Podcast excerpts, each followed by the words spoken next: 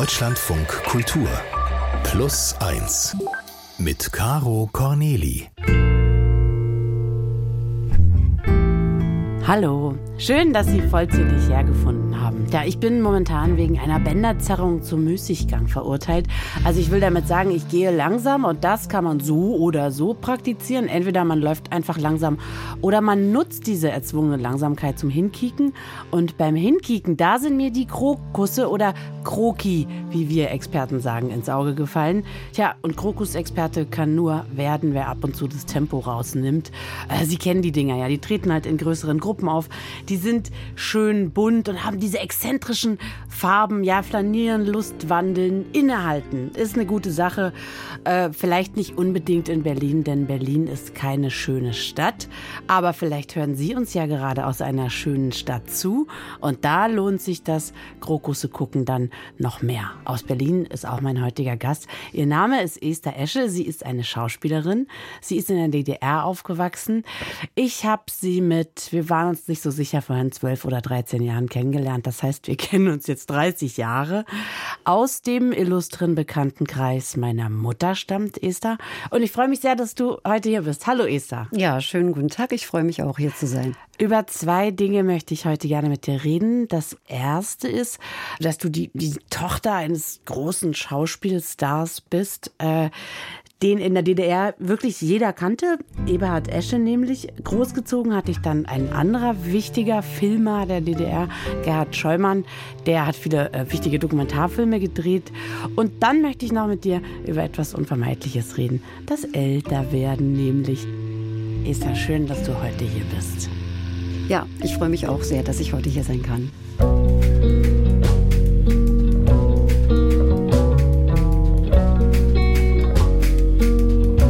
Esther Esche. Sie ist Schauspielerin, Sprecherin, Freundin auch. Ich habe vorhin mal geguckt, 30 Jahre Esther, die waren aber schnell rum. Und als ja, wir uns verabredet haben, dass du hierher kommst, da haben wir uns an einer Stelle in Berlin Mitte getroffen, hast du mir ein Buch übergeben, ein Buch über deinen Vater und da habe ich gesagt, hier guck mal, an dieser Stelle, wo wir gerade stehen, da habe ich geschlafen als Kind sozusagen, als am 9. November 89 die Mauer runterging und da hast du mir eine schöne Geschichte erzählt, die ich gerne noch mal von dir hören würde über diese Nacht. Ja, äh, es begab sich justament so, dass ich am Tage des 9. Novembers vormittags aus dem Westen in den Osten kam, weil ich die Möglichkeit hatte, meine Großmutter zu ihrem 85. Geburtstag zu besuchen. Diese Möglichkeit hatten viele Ende der 80er Jahre, das wurde ein bisschen gelockert, ihre Verwandten zu runden Geburtstagen besuchen zu können, so eben auch ich. Ich hatte in der Zeit äh, einen Freund in Berlin, von dem ich mich eigentlich trennen wollte, das aber nicht genau wusste, wie ich das anstellen sollte. Es gestaltete sich als recht schwierig.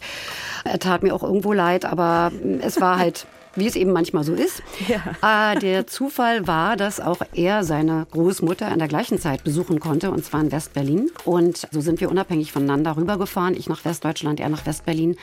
Und dann bin ich schon ein paar Tage, äh, bevor ich hätte zurückreisen müssen, nach Westberlin gefahren, habe äh, mich dann da mit ihm getroffen und er sagte, dass er schon lange damit hadert, äh, mit sich hadert, eben im Westen zu bleiben. Und der einzige Grund ich wäre, wieder zurückzukommen.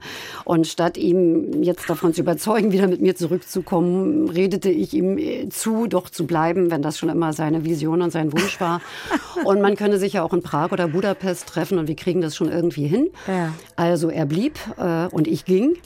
Und äh, ja, am selbigen Abend gab es dann die Nachrichten im Fernsehen, äh, wo Schabowski den berühmten Satz von sich gab. Meine Freundin war gerade zu Besuch. Meine Freundin juchzte und sagt, die Mauer ist auf und lass uns mal schnell rübergehen. Und ich, oh nee, das glaube ich jetzt nicht. Ich kann nicht, ich bitte nicht. Jetzt geht das Ganze von vorne los. Das war so meine erste ja. äh, Emotion, die ich hatte. Und natürlich habe ich mich später doch sehr gefreut. Wir alle, aber ich habe so gelacht. Also die ganze Welt sagt, hurra, Weltpolitik, da bewegt sich was. Und Esther sagt, oh nein, muss das jetzt wirklich sein? Ja, genau, du kommst aus der DDR, das hatten wir jetzt schon festgestellt. Du hast einen berühmten leiblichen Vater und auch einen berühmten Ziehvater. Jetzt ist die DDR ja ein Land gewesen, in dem es eigentlich sowas wie ein Starkult nicht so richtig gegeben hat, glaube ich auf jeden Fall. Wie hast du denn überhaupt mitbekommen, dass du dich in solchen elitären, kulturelitären Kreisen bewegt hast? Das habe ich gar nicht so wirklich wahrgenommen, weil das war ja normal als Kind mhm. und der, der Vater halt auf der Bühne stand, der eine und der andere seine Filme drehte und äh, die Leute, die uns eben besuchten, die jetzt auch nicht ganz unbekannt waren und äh, auch wirklich interessantes, kluges Volk, was uns da umgab. Zum Beispiel Heiner Müller oder ähm, Trotter oder verschiedene Leute halt. Mein zweiter Vater, da war ja Chef der Sektion Kunst in der Akademie der Künste ja. und hat damals eben auch viele große Leute äh, in die DDR geholt, dass die deren Filme dort präsentieren, wie Wim Wenders oder Schlöndorff oder Margarete von Trotter. Ja, für mich war das äh, eher normal. Äh, ich habe nur bemerkt, dass es für meine Außenwelt nicht so selbstverständlich ja, war ja. irgendwann. Ja. Also ähm, ja. Ich würde gerne mal, weil ich meine, plus eins, Sie kennen uns, wir sind keine Sendung, die Name-Dropping macht. Aber wenn Heiner Müller bei euch in der Küche gesessen hat, ich, ich denke mal, es ist die Küche gewesen. Ja. Könnte jeder andere Raum gewesen ja. sein.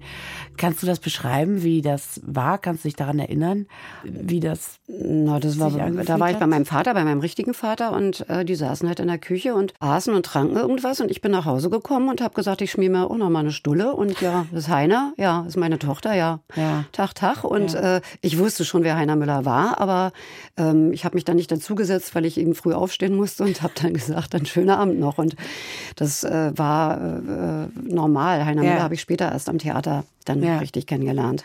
So. Also war das gar nicht so was total Aufregendes? So Nö. Also als ich dann irgendwann in einer, ich war dann schon in einer Schauspielschule und ähm, irgendwie wurde bei meinem, zu meinen Eltern, also meinem zweiten Papa und meiner Mama, da wurde der Volker Schlöndorff mal mitgebracht von Freunden. Mhm. Und am nächsten Tag erwähnte ich das nebenbei, weil ein Kommilitone von einem seiner mhm. Filme schwärmte und ich sagte, ach Mensch, der war gestern bei uns. Und der sagte dann, wie, das erzählst du so normal? Ja. Also das ist doch was Besonderes und ja. ich könne das ja ganz offensichtlich nicht wertschätzen.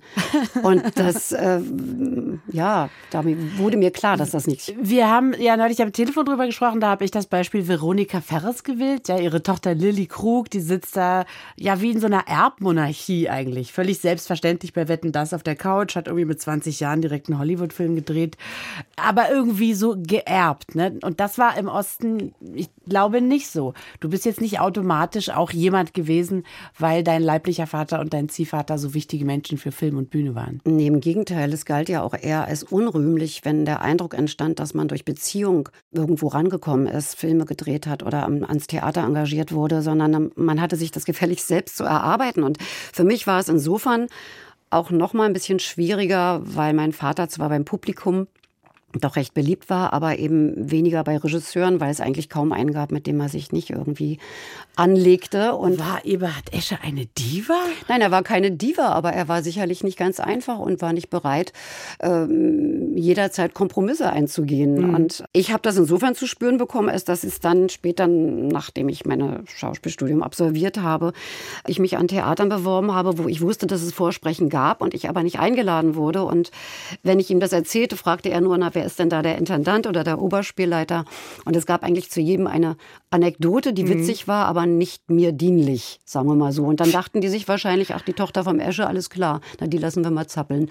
Also das, äh, so eine Situation habe ich sehr wohl erlebt. Ja. Also das ist dann wäre dann jetzt quasi das Gegenteil von einer dieser Erbmonarchie, über die ich ja, das ist schon bei uns auch. Es gab auch diesen Glamour nicht. Also ja. ähm, es war so. Also was mir zum Beispiel dazu auch noch einfällt, ist ähm, der Knut Elstermann hat ja mal ein Buch rausgebracht über Kinder, äh, Filmkinder in der DDR mhm. und das gab so ein ungeschriebenes Gesetz, dass Kinder, wenn sie eine Hauptrolle in einem Film gespielt haben, danach nicht nochmal besetzt wurden. Einmal um, ja, du guckst irritiert, aber das ist tatsächlich ähm, der Grund ist wahrscheinlich, um ihn ihnen nicht zu schaden. Einmal gab es diesen Starkult nicht mhm. und zum anderen ist es ja für ein kleines Wesen auch sicherlich nicht das Beste, immer in dieser Scheinwelt dann am Ende aufzuwachsen. Okay, also war das nicht immer nur ein äh, total förderlich, die Tochter von jemandem berühmt zu sein. Gibt es da eine konkrete Geschichte, die du uns mal. Ich habe auch erlebt, dass ich zu einem Vorsprechen eingeladen wurde an einem recht großen Theater und dann da sitzen dann ja so zwölf Leute. Man steht dann ja auch leider häufig nicht auf der großen Bühne, so dass man die da nicht sieht, sondern man ist dann in einem Raum, wo sich alle sehen können und gucken einen an. Also alle sehen dich, aber alle, du siehst niemanden. Doch, doch, doch. Wenn man die nicht sieht, ist es ja besser. So. Aber du siehst die auch und du siehst auch, wenn du den ersten Satz gesagt hast und jemand danach dann auf die Uhr guckt oder gähnt mhm. und du musst trotzdem weiterspielen. Das ist ja dann auch immer die Krux bei diesen Vorsprechen. Auf jeden Fall war es eben an einem großen Haus und da sagte dann, sagte man mir, bevor ich vorsprach, du, das ist schön, dass du da bist. Also ganz klar ist, wir haben hier keine Vakanz mehr, aber wir freuen uns, wenn du, wenn du willst, kannst du uns trotzdem ein bisschen was von dir erzählen. Ich sage, aber warum bin ich denn dann eingeladen worden? Du, wir wollten uns einfach mal die Tochter vom Escher angucken. Und alle guckten sich an und lachten. Und dann stehst du da als junges Mädchen, bist ja. da äh, 22 und äh, sollst dann da deine Seele auf die Bühne noch bringen, weil die wollten dann schon noch, dass ich mhm. spiele und weil sie sagten, naja, manchmal arbeiten wir ja auch mit Gästen. Und das war schon also, entwürdigend in dem ja. Moment.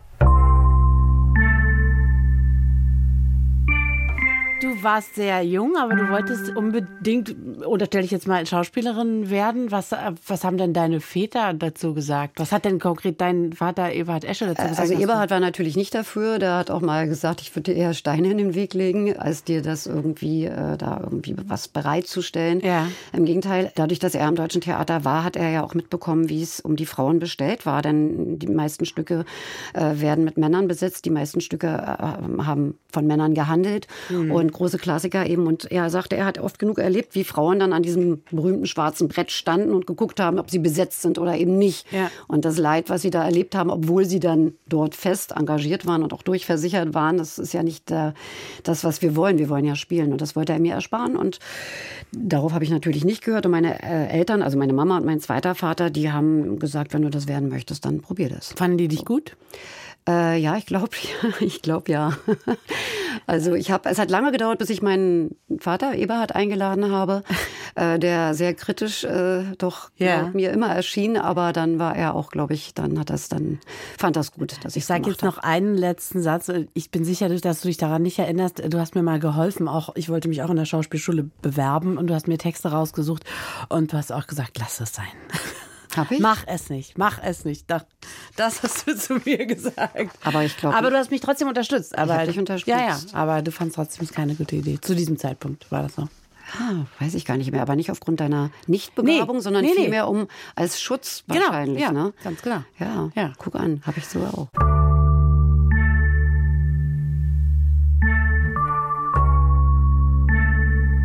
Hast du mal damit gehadert, die Tochter von so jemandem berühmten, von so einem berühmten Schauspieler zu sein? War das mal schlecht zu irgendeinem Zeitpunkt für dich emotional? Nee, natürlich nicht, weil ich liebte ja meinen Vater und deswegen äh, war das, das nicht das Problem. Außerdem äh, war zwei Jahre, nachdem ich mit der Schauspielschule fertig war, ich war in, in Senftenberg am Theater engagiert, war ja die Wende. Mhm. Und dadurch wurden sich für mich dann doch mehr Möglichkeiten, weil im Westen kannte man ihn ja nicht so. Natürlich ja. die Theatergänger schon, aber wenn ich mich jetzt bei Filmgeschichten beworben habe, da, also wir kannten ja den Westen, aber der Westen uns ja nicht ja. so sehr. Ja. Das war von Vorteil. Ich habe zwischenzeitlich tatsächlich überlegt, ob ich meinen Namen ändere oder wechsle, ja. äh, ähm, wenn ich wusste, ich bewerbe mich irgendwo, ähm, wo man ihn kannte, aber das war nur eine kurze Zeit. Nee, ich habe natürlich nicht das, äh, damit gehadert. Nee. So. Mm -mm. Und wer einmal Blut geleckt hat, kommt auch nicht weg von dem Beruf. Und insofern war es klar, dass ich auch dranbleibe. Ja, das, ja, tatsächlich, das kann ich ein bisschen bestätigen, auch wenn keine Schauspielerin aus mir geworden ist.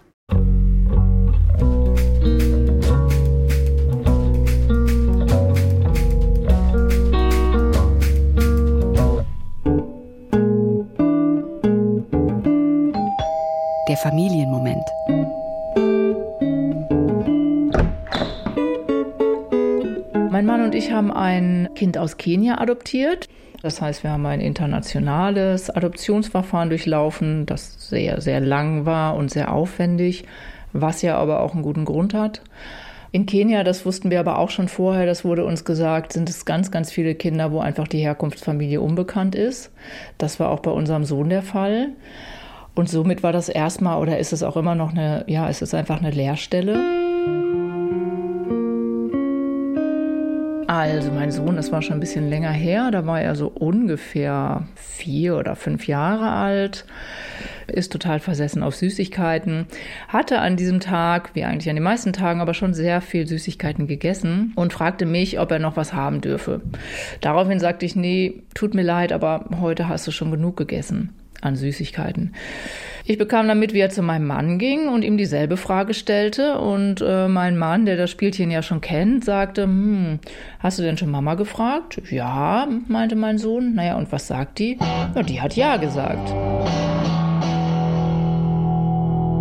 Daraufhin bin ich äh, dazugekommen und meinte, du, Entschuldigung, ich habe Nein gesagt. Ja, mein Sohn guckte uns beide an und sagte, naja, nicht du, meine kenianische Mama.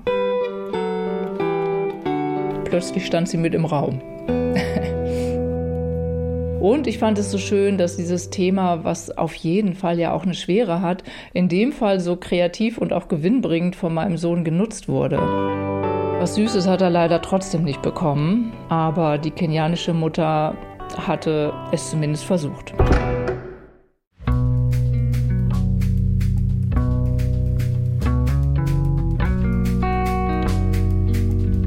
Esther Esche ist mein Gast heute. Du bist ja Schauspielerin und als Schauspielerin ja auch eng, sagen wir mal, mit deinem Aussehen und deiner Jugend vielleicht sogar verbandelt. Woran merkst du dann, dass du älter wirst? In meiner Jugend bin ich jetzt nicht mehr verbandelt. Die Jugend ist im Herzen. Äh, und äußerlich, äh, ich merke äußerlich, dass ich älter geworden bin natürlich und auch was die Beschwerden betrifft. Und wenn du jetzt darauf hinaus willst, wie sich beruflich das vielleicht entwickelt hat, mhm. dann kann ich nur das bestätigen, was viele Kolleginnen wahrnehmen, dass die Rollenangebote rarer werden. Und ähm, ich habe früher, ich habe viel Theater gespielt und auch viel gedreht. Theater, da spielt das nicht so eine große Rolle, wie alt man ist. Da kann man als 30-Jähriger auch noch das Gretchen spielen. Das würde im Film niemals stattfinden. Im Film ist es eher so, dass du als Schauspielerin Rollen angeboten bekommst, die zehn Jahre älter sind als man selbst, um zu zeigen, dass eine 40-Jährige noch so jung aussehen kann. Mhm. Also als ich 30 war, habe ich auch schon Rollen angeboten bekommen, wo ich äh, hätte 40 sein sollen. Und wenn man halt die Filme sich anschaut, dann sind die, ja, die Frauen entweder sehr jung oder sie sind perfekt gealtert oder sie sind mhm. schlichtweg alterslos. Und in der Regel sind sie alle schön. Sie ja. sind schön und schlank und haben makellose Haut. Und ähm, den Mut, ein Gesicht zu zeigen, was eine Geschichte erzählt, der existiert leider so noch nicht. Das ist eben etwas, was wir sehr wohl wahrnehmen. Und ich meine, letztendlich gehören wir ja nochmal zur Gesellschaft äh, und ähm, zu diesem Gesamtbild gehört, dass es ein Viertel der Menschen hier gibt, die über 40 sind, und zwar Frauen. Oder über 50. Millionen, 21, 21 Millionen, Millionen, Frauen ja. in Deutschland sind über 47 Jahre ja. alt. Ja, jetzt altert man ja nicht nur ähm, beruflich, sondern man altert ja auch privat in erster Linie. Der Körper, das Gesicht, der Geist von mir aus. Und eine, die weiß, wie das äh, gehen könnte, dass man daran vielleicht sogar ein bisschen Spaß hat, die haben wir jetzt gleich in der Leitung. Plus eins. Die Antwort.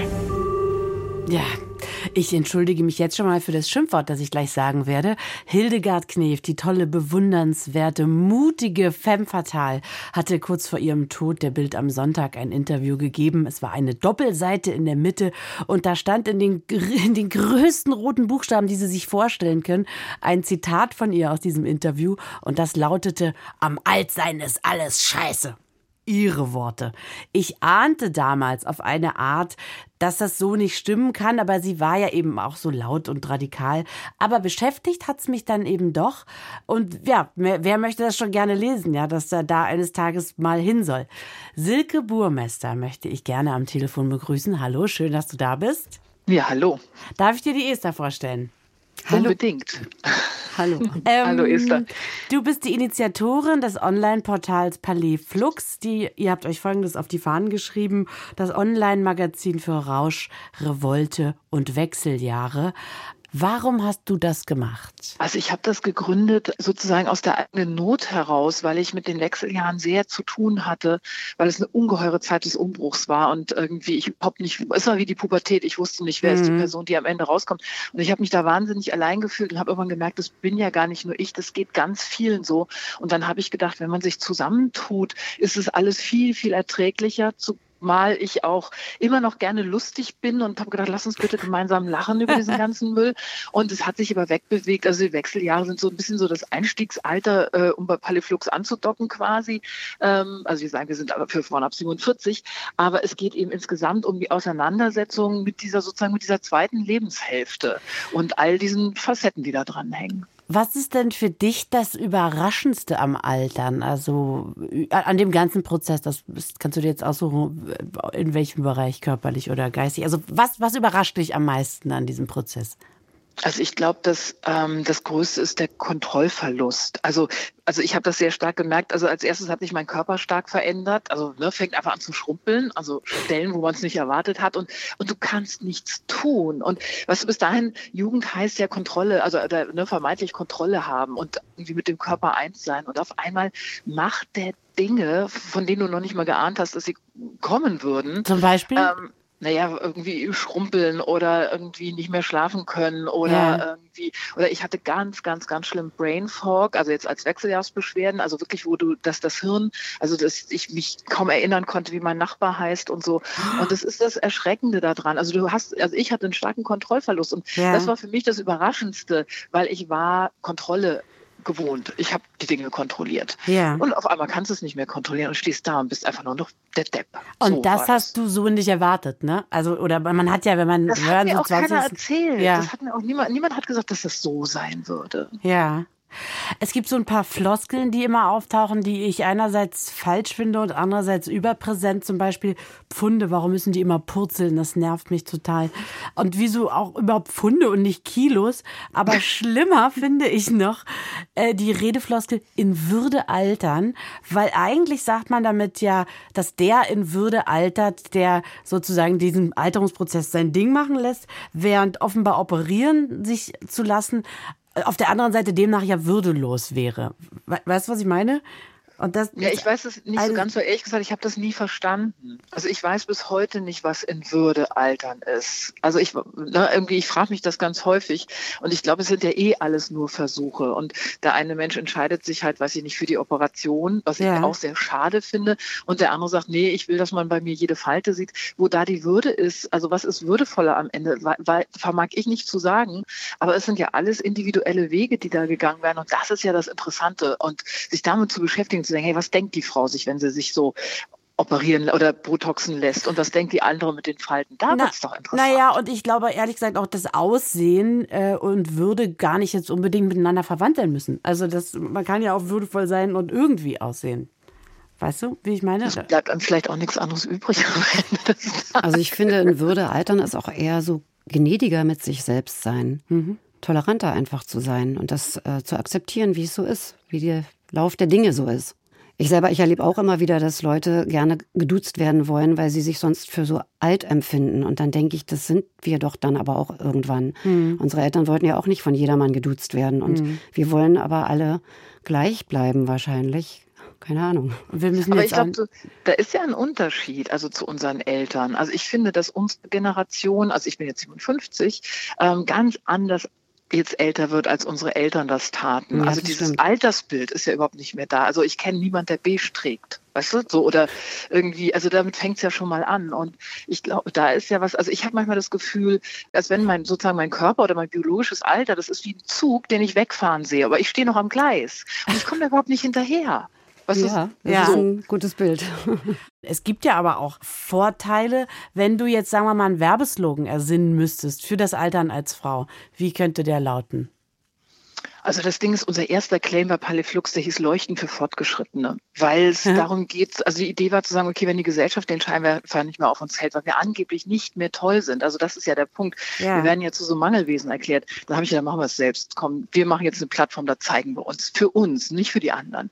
So, und dieses mit dem Leuchten für Fortgeschrittene, das ist so irgendwie, also ich finde das mit dem Leuchten so schön, weil ich glaube, also es hat ja alles eine ganz eigene Schönheit, also auch Alter hat ja eine ganz eigene, mhm. eine ganz eigene Schönheit und mir geht es darum, darum, ich, also ich möchte Frauen zum Leuchten bringen. Ich möchte, dass die, dass die sagen, ja, hier bin ich mit dem, was ich kann, was ich tue. Und ich bin vielleicht auch natürlich, wir sind ja auch doof, ne? Wir haben Wut oder was weiß ich. Aber trotzdem, das ist so, aber da zu stehen und sagen, das bin ich und ich leuchte jetzt hier in diese Gesellschaft rein. Das finde ich so schön. Und ich glaube, der Werbespruch, der würde irgendwas mit Leuchten. Leuchten jetzt. Sag mal noch, was dir am besten gefällt daran, äh, nicht mehr so jung zu sein? Also ich habe jetzt bei mir was festgestellt, was mich auch überrascht hat, und zwar, dass ich Dinge gar nicht mehr so persönlich nehme. Also mhm. wenn Leute irgendwie blöd sind oder unzuverlässig oder irgendwie so, ich merke dann so, ich nehme das gar nicht mehr persönlich, sondern ich denke, okay, die sind halt doof oder haben Gründe oder whatever. Und das ist, das ist zum Beispiel neu und das ist natürlich unglaublich entspannt, wenn du dich nicht die ganze Zeit in Frage stellst, sondern einfach, also es einfach nicht persönlich nimmst. Und mhm. so, und das finde ich zum Beispiel irgendwie, das ist so eine Gelassenheit, die mir wahnsinnig gut gefällt. Also die mir auch sehr hilft. Mhm. Ja, manche Sachen möchte man auch einfach nicht zurückhaben, die Angst vor dem Leben zum Beispiel, weil man ja nicht weiß, wie es wird. Und weil die Erfahrung einem auch noch nicht gezeigt hat, dass es irgendwie meistens dann doch noch irgendwie klar geht. Ne, man hat so eine diffuse Angst vorm Leben. Also die hätte ich auch ungern zurück wieder. Da würde ich jetzt nicht den Arsch von vor 20 Jahren eintauschen wollen, zum Beispiel. Po, Verzeihung. Dafür hat man aber ein bisschen Angst. Also irgendwie, ähm, also Altersarmut ist so ein Thema, was wirklich eins ist. Und irgendwie so prekäre Lebensverhältnisse. Also das merke ich schon auch in meinem Umfeld, dass mhm. eben nicht ganz so bürgerlich ist, wo viele Menschen aus kreativen Berufen kommen und so. Da ist einfach, da ist, da ist nicht klar, ob das mit dem Alter so tutti wird. Und ähm, das ist so eine neue Angst, die da kommt. Und die finde ich wirklich schwierig. Ja, gut, die ist weniger diffus, ne? Die ist dann irgendwie mhm. konkreter. Was mir wirklich sehr gut gefällt an dem, was ihr macht, ist, dass ihr das lustig macht. Und nicht aus einer Opferhaltung und nicht mit Aggression, äh, sondern wirklich mit, ja, mit, mit Spaß dran. Das, das finde ich äh, gut und da möchte ich mich gerne beteiligen. Und ich habe Bock, 50 zu werden, 60 zu werden. ähm, dafür braucht es Vorbilder, einstweilen. Also, wenn uns jetzt äh, Frauen zuhören, sagen wir mal ab 47 Jahren, die sagen, ja, ich möchte da eigentlich auch Spaß dran haben, wo könnte man ganz konkret ansetzen? Ich glaube, das äh, Entscheidende ist, die, dass du begreifst, dass es was zu gestalten gilt. Es gibt eine Zeit, zu gestalten.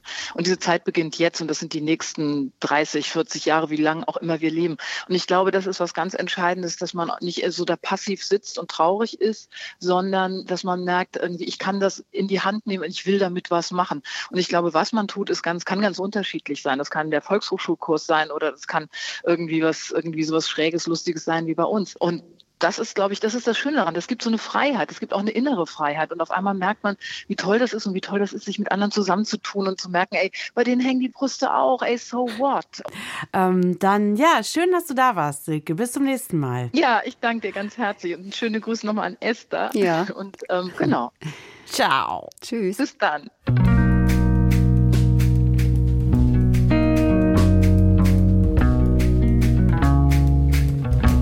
Esther Esche, die schöne Schauspielerin, ist heute bei mir zu Gast. Ähm, also genau, wir hatten das ja schon mal ganz kurz besprochen, gerade ähm, in deinem Beruf.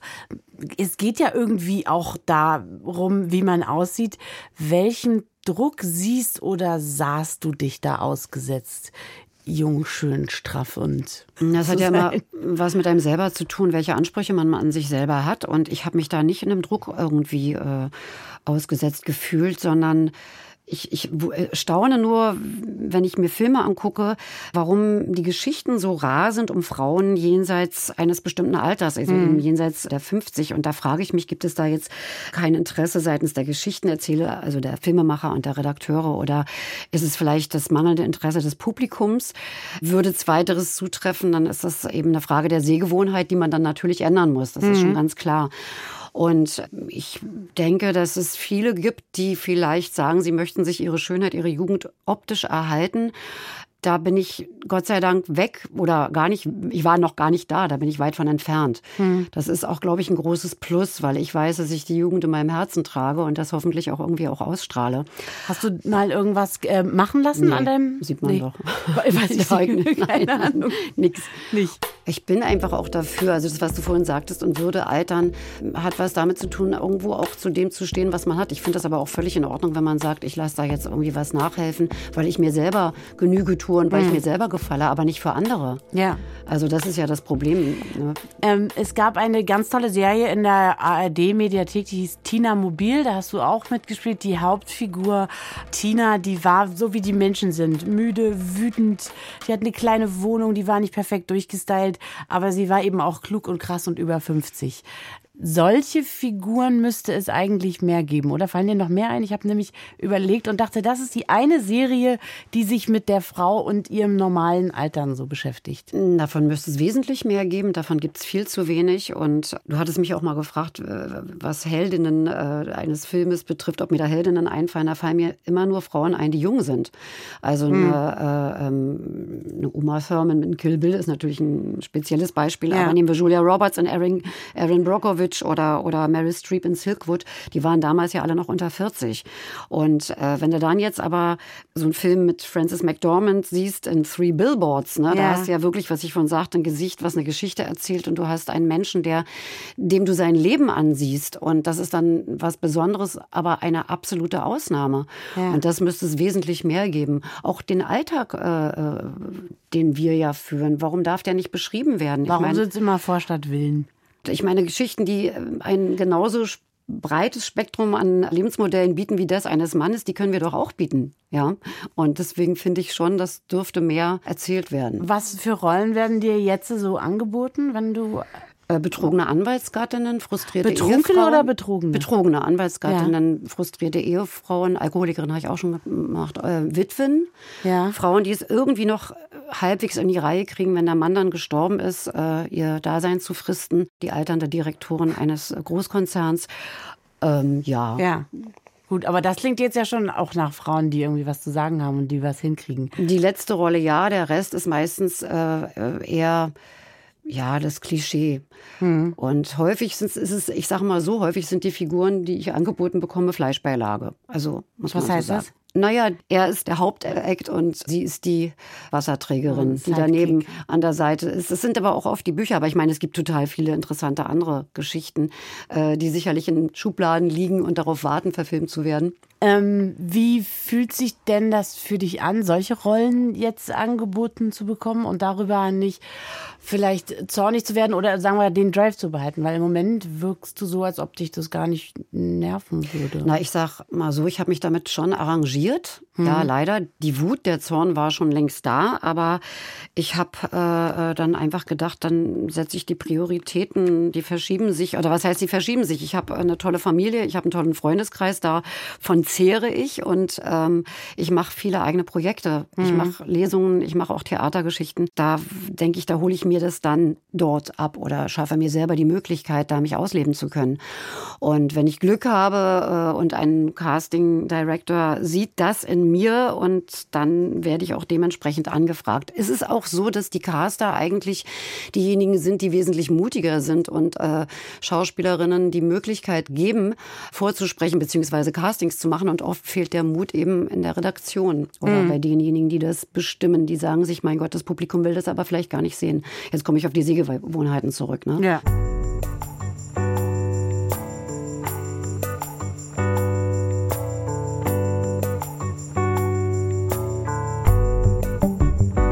Als ich ganz klein war, habe ich als Kind vorm Spiegel in die Klamotten meiner Mutter getanzt und habe mich halt gefreut, eine echte Frau zu sein, der diese Sachen passen.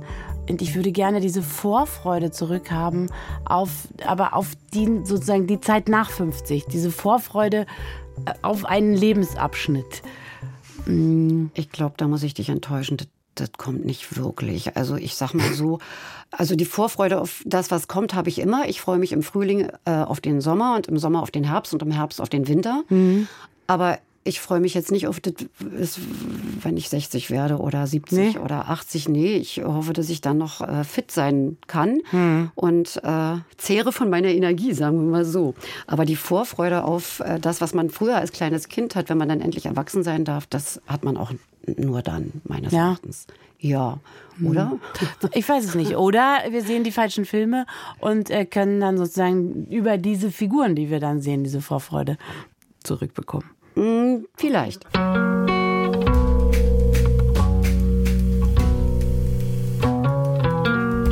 Wir sind schon wieder am Ende. Ich wollte noch wissen, gibt es etwas, dass du sozusagen, dass du so eine Fackel, die du weitergibst, so eine Eschefackel vielleicht. Dein Vater war ein berühmter Schauspieler, du bist eine berühmte Schauspielerin. Ähm, gibt es sowas? Also das finde ich richtig toll, die Metapher einer Eschefackel weiterzugeben. In gewisser Weise schon. Ich trage schon vielleicht das sein Erbe weiter, indem ich äh, aus seinen Büchern lese und äh, das mit einem Musiker zusammen mache. Der Hase im Rausch spielt Cello. Der Hase im Rausch war ein Buch, äh, welches mein Vater geschrieben hat. Ein Gedicht, mit dem er berühmt geworden ist. Und das mache ich tatsächlich seit etlichen Jahren. Und das ist für mich der größte Preis, ist die Freude der Menschen, die da hinkommen. Mhm. Alteingesessene äh, Theatergänger, die äh, so ein Stück Heimat wiederfinden. Ja. Und äh, dadurch, äh, jetzt um nochmal darauf zurückzukommen, ob ich mal gehadert habe und überlegt habe, äh, wegen des Namens oder wie mhm. auch immer, das vielleicht nicht zu machen oder den Namen zu ändern. Jetzt trage ich ihn natürlich mit Stolz und weiß, dass ich. Eschefackel. Die Eschefackel, das ist wunderbar. das muss ich mir merken. Schön, dass du da gewesen bist. Danke Bis bald dir auch. wieder. Ja, danke Ciao. Tschüss. Diese Podcast-Folge ist aus. Dort läuft eine Maus und wer sie fängt, darf sich eine kleine Pelzkappe daraus machen. In der zweiten Folge von unserem Plus 1 Podcast, da erzählt uns Dörte Fiedler die Geschichte von Gülsüm. Gülsüm war acht Jahre, als sie in den 70ern als Gastarbeiterkind nach Berlin kam. Und danach ging es erstmal in eine Hinterhofwohnung in Kreuzberg. Damit hatte sie so nicht gerechnet. Ja, zweiter Hinterhof. Es war alles dunkel, kein Licht, kein Tageslicht, obwohl es tagsüber war. Und ich weiß noch, dass ich mich umgeguckt habe. Alle Seiten waren Gebäude, Gebäude, Gebäude. Das kannte ich gar nicht. Und wo war die Sonne? Wo war der Tag? Ich musste den, den Kopf so richtig in den Nacken legen und nach oben gucken. Es tat mir weh, nach oben zu gucken, um den Himmel zu sehen.